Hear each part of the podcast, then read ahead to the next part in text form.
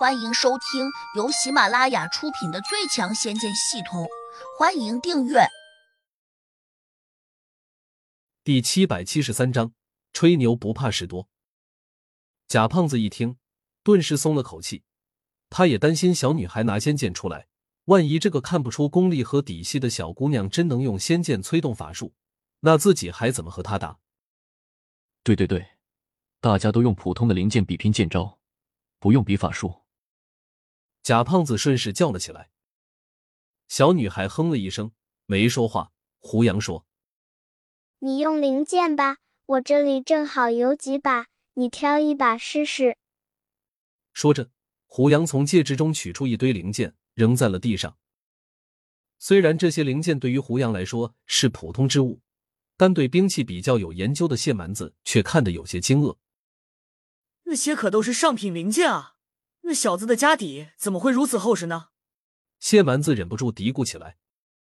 小女孩当然知道胡杨的用心，她迟疑了下，便伸手从地上照上来一把细剑，又用另一只手的手指弹了下剑身，这才无可奈何的说：“还行，将就用吧。”顿顿，他不知想到了什么，又问胡杨：“你怎么能打开我的戒指？”你的戒指曾经有一段时间。一直以为自己是无主之物，小女孩一呆，不解说：“我不是活得好好的吗？他怎么会觉得自己是无主之物呢？”你可以亲自问他。小女孩一怔：“我这戒指虽然很有灵性，但终究不是人，他如何回答我？”胡杨顿时明白过来，原来这个魔头并不知道如何同气魂交流。实际上，对于大多数地仙、神仙和魔头来说，基本都不会自己去制造铸物戒指和法器之类的东西。这就跟人类社会一样，几乎所有的将军和士兵都不会造枪炮。每一个要用枪炮上战场的人，只需要知道如何使用枪炮就可以了。对于魔头小红来说，他当初在魔界购买了这个铸物戒指，只是按照说明书修改了这个戒指贮存和提取的法诀。仅此而已。通常情况下，只要他还活着，这个戒指就不会被别人所用。尤其是含有气魂的高等级戒指，就更有灵性了。恰恰普通戒指更容易被人修改，所以魔小红怎么也想不通，为何胡杨会打开他设置了复杂秘诀的戒指。胡杨用神识告诉他：“你的身体在我封闭的仓库中，感应不到你这个脑袋的存在。”你的铸物戒指自然就认为你死了。这一点拨，魔小红真是又气又急，怒道：“你才死了！”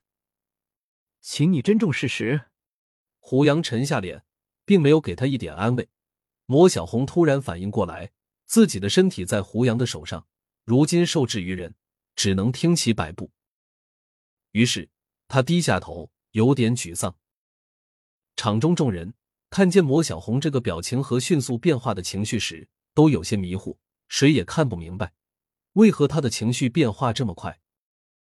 魔小红还有些困惑，心道：即便戒指认为自己死了，别人要想征服他，似乎也不容易啊。为何只过了这么短的时间，他就完全听从胡杨的命令了？如果他知道胡杨有一个通灵宝珠这样的神奇法宝，自然就能想明白了。他拿着灵剑。转过身，指着贾胖子说：“出招吧。”贾胖子说：“凡事得讲规矩，我们在比剑之前，也得划一个道道来。”罗小红冷哼了一声，问：“你想怎么划？”很简单，我们得设置一个擂台，如果有人被打落下去，那就算他输了，怎么样？贾胖子居然提出了这样一个奇怪的条件。比武当然得有擂台，谢蛮子也附和道。魔小红问：“擂台在哪里？”贾胖子转身问展月娥：“可否借你门中擂台一用？”展月娥摇头说：“我们飞燕门一向以修炼轻身功法为主，从来就没有见过任何擂台。”贾胖子一笑，立刻对魔小红说：“那就只好请你到我混阳门去走一遭。”胡杨诧异的看见贾胖子笑得好像有点得意，难怪他刚才和谢满子眉来眼去，可能是在商量什么见不得人的勾当。罗小红不明所以，马上应了声好。胡杨阻止道：“不就是要设置一个擂台吗？何须舍近求远？我现在就给你们搭建一个。”贾胖子一怔，说：“胡哥，这擂台可不是马上就能搭好的。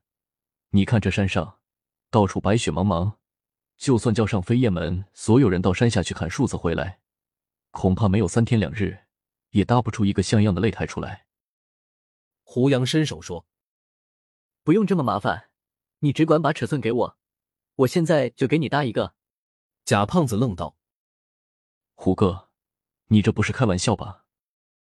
我没工夫和你开玩笑。好，你可别信口开河。你先说说，大概要用多少时间才能搭好擂台？几分钟即可。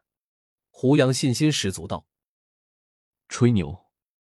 我要求的擂台至少要有六米高，长八米，宽五米。单单需要搭建这个擂台的木材，恐怕也要砍掉一片树林。你能在几分钟搭好？哄谁呢？”贾胖子终于不客气了，毕竟这里有谢蛮子在，他暂时可以不用怕胡杨。